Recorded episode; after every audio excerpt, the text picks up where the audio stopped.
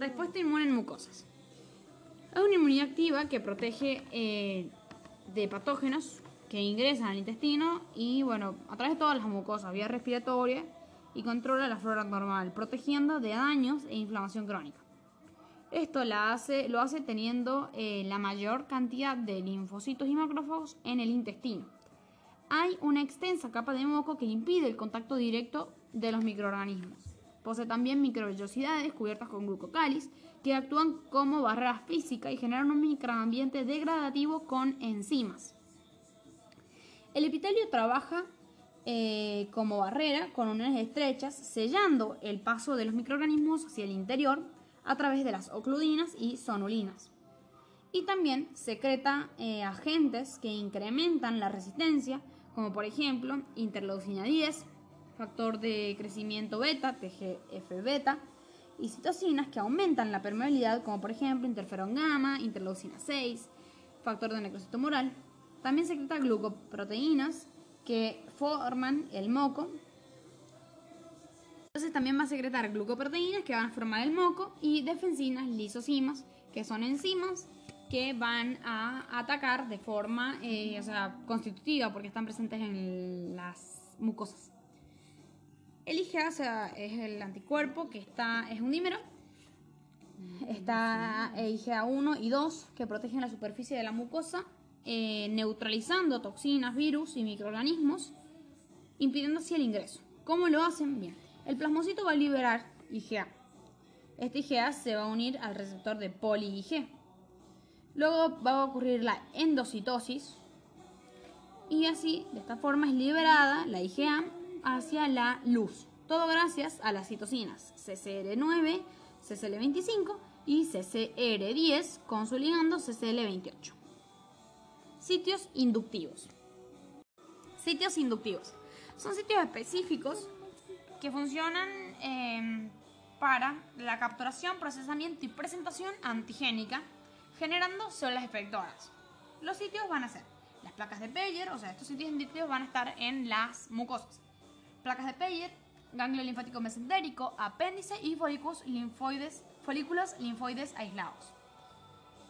El epitelio asociado con folículos, FAE, es una unidad entre las placas de Peyer y el epitelio que, va que separa la luz.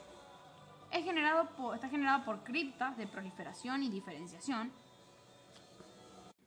Este epitelio asociado con folículos es eh, donde se van a producir los enterocitos, las células calciformes, que, generan, que son productoras de mucinas, y los, las células enteroendócrinas. Y los enterocitos se van a diferenciar a células M, que son aquellas encargadas de transporte transcelular de macromoléculas y antígenos desde la luz de la mucosa hacia el interior de ella.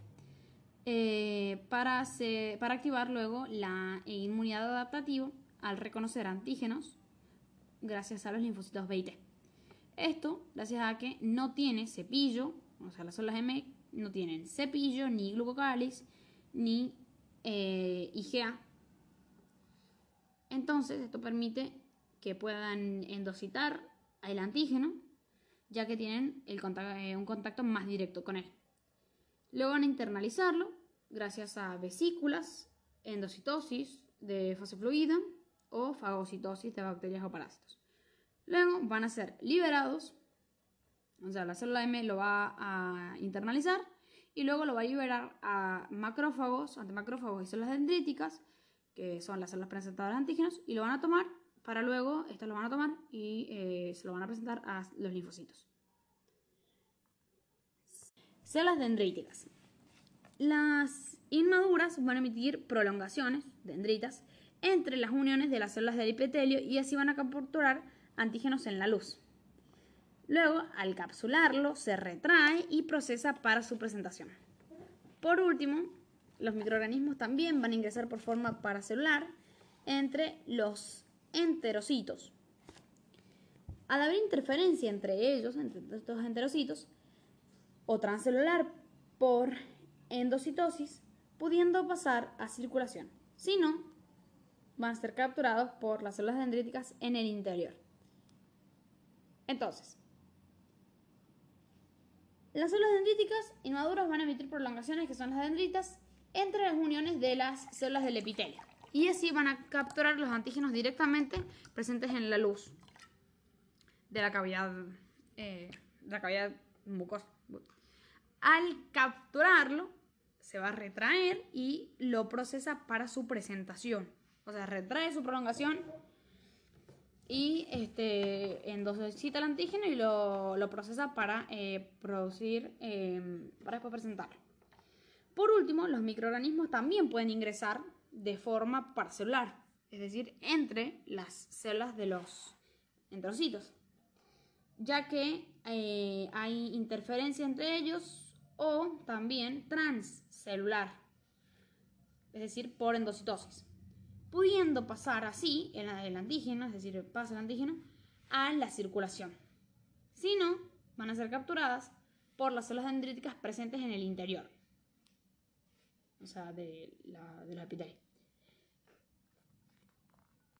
La flora comensal y patógena se logra diferenciar por el sistema inmune, ya que son los las patógenas generan inflamación, provocando maduración de las células inmunitarias, que generan respuesta, en cambio, por parte de, los, de las comensales no se activan estas células. O sea, la diferencia entre la flora comensal y la patógena es que la patógena va a generar inflamación, provocando la maduración eh, de células inmunitarias. Que esto con la flora comensal normal no se produce, o sea, no se produce esta activación.